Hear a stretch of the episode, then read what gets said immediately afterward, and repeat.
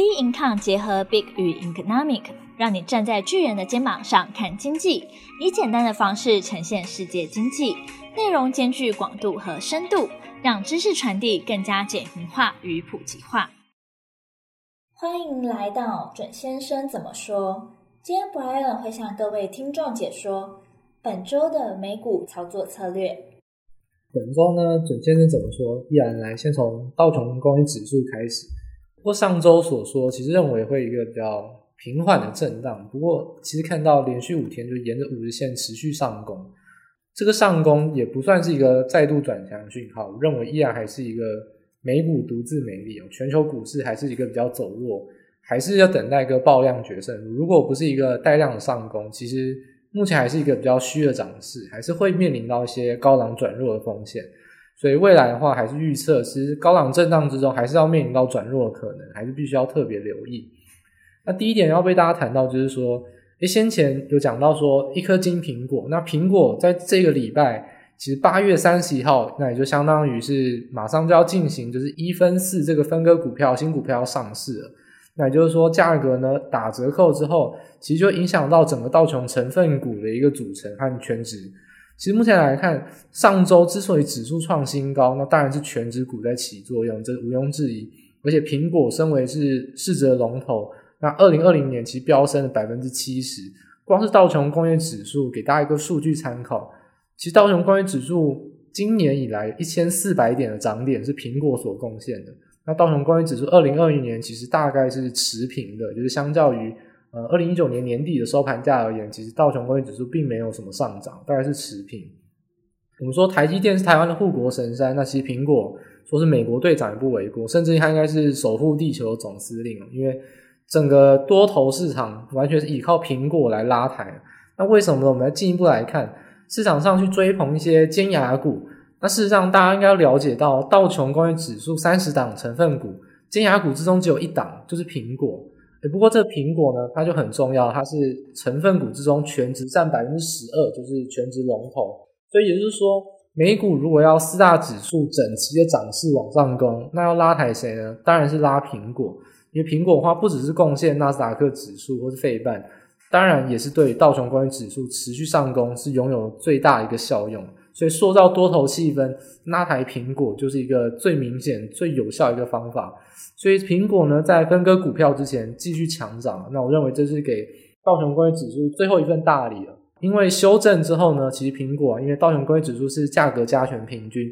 价格其实打四分之一之后呢，其实苹果会变成道琼的第十六大权值股，那权值会从十二趴掉到二点八趴。所以说，苹果就不再会是一个强力拉抬道琼工业指数的一个手段了。那这当然对道琼来说，也不是说不公平啊，因为先前其实道琼本来就应该跌，那苹果已经让道琼已经是相对来说已经失真了，已经还可以上涨。那现在只是回到一个相对正常一个轨道。所以就是说呢，其实八月三十一号这个点虽然既不是私有日结算，那也不是说什么一个很重大的消息公布，但是苹果或者是说特斯拉一分四之后。那筹码面结构就会有一些改变哦。虽然这个我们不认为说这个叫阴谋论啊，不过其实事实上法人结构要从由多转空、由空转多，除了透过四巫日以外，还有很难得透过这样子一个分割股票，在市场上无论是全值成分的比例，又或者是说，那大家对于这个股价上的一个心理关卡，其实需要一个结构性的转变，才有办法由多转空。所以我认为，在这情况下，八月三十一号这个美股那龙头股。苹果即将一分四的新股上市，这其实就很有可能造成是一个结构性的转变。那道琼会不会有可能就因此进入一些大幅震荡甚至转弱呢？那也都有可能。不过暂时还是不预测一个高点，因为还是在一个创新高走势之中。不过还是必须要提防，提提醒大家，多头形势其实还是很有可能因为这些因素而造成一些转弱跟巨变。但还是必须要提防到高档转弱，因为其实量能都没有增加，并不是一个实质上带量的一个突破上涨。还是一个走势比较虚的一个情形。好，那第二点其实回到就是我们一贯谈到就是川普的选情部分。其实目前来看呢，诶，川普他选情，我认为把它定调，就认为说川普笑了。诶，其实并不是说民调上逆转胜笑了，而是目前来看，呃，根据美国一个知名的智库啊，也就是民调调查机构，就是 Pew Research Center。他公布了一个完整的民调交叉分析。这个交叉分析其实呃不是往常我们看到说呃可能是百分之五十二比百分之四十八这样子一个简单的分析，它是一个完整的民调交叉分析哦。它包含了是说，哎，分种族、分性别，甚至是分支持度、分政党倾向等等，这样子非常完整的一个交叉分析。我想，如果大家如果对呃政治有兴趣，或者说对英文程度比较好的，我很建议大家其实可以从 CNN 的官网里面可以点到这个报告，其实相当完整，可以从中挖掘到很多资讯的。那这边简单帮大家整理一下，为什么认为川普会笑了？那其实这川普笑了，那当然对美股中长线是会有一定的利多。在选举行情上拉抬是会相当有利的。那胜选机会在哪呢？那就帮大家整理一下。当时我说是四年前的考古题呢，其实川普面临到就是一个其实跟四年前的选战完全一模一样。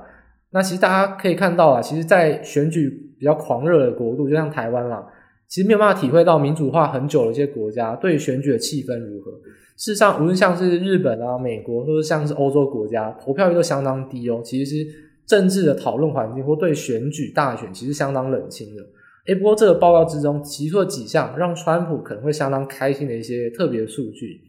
第一点帮大家提到就是说，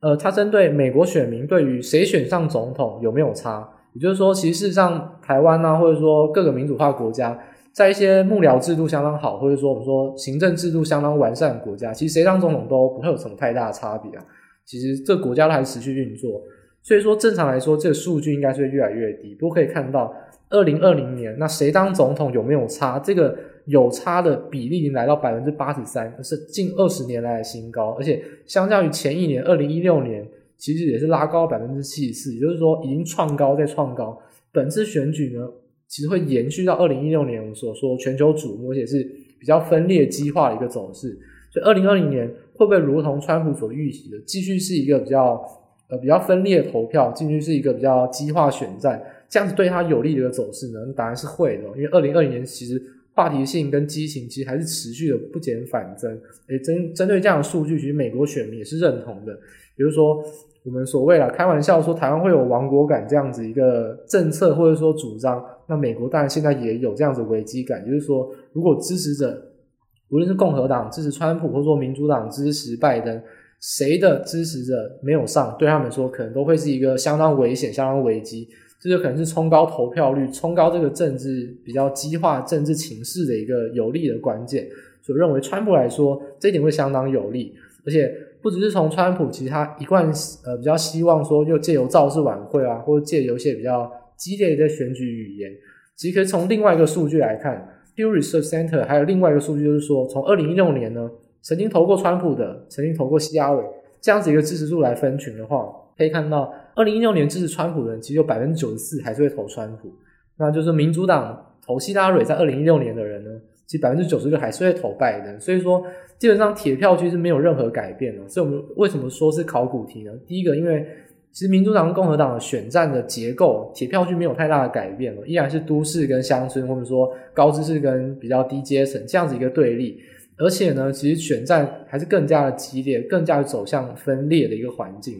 所以中间票还是决胜负。那川普既然在民调已经在射程范围之内，其实这个民调之中射程范围当然就还是决战到中西部铁锈带，甚至南方农业带这样子一个走势。那像是美牛美猪，最近台湾也很爱炒的议题，事实上这都是川普持续的在针对一些比较。他所谓的中间游离票，像是中部或南部选民持续的端出一些政治牛肉，所以我认为中间票决胜负还是非常有可能去翻转到选情，尤其是在对川普来说，目前整个气势都还是在川普这边。那整个选情来说，到选前虽然民调目前还是落后，不过不要忘记了，其实呃在上一次川普的民调也是选举人赢，但是总选的民调落后，这是在选前就已经有预测到，所以说。目前来看，会不会延续这样的走势，又是一样总选票输，但是选举人票赢呢？那就关键到中部区或者南部区没有办法在政治牛肉上给予川普一些相对应的回馈跟支持。所以认为中长线来看，其实美股对应到川普的选战选情，其实依然是有走多的空间。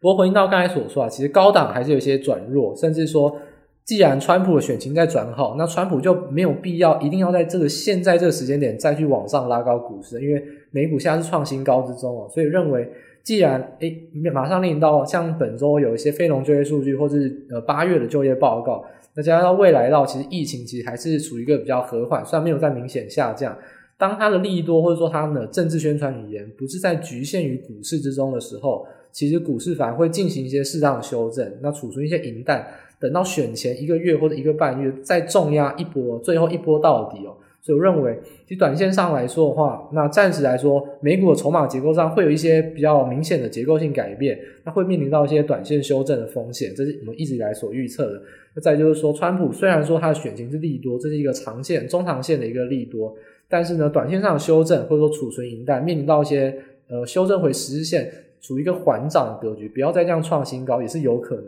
的。所以还是预测到呃本周的话，美股进行一些高档转弱。进行一些震荡是比较有可能的，那特别要提醒投资人这部分。然后以上提供给大家参考。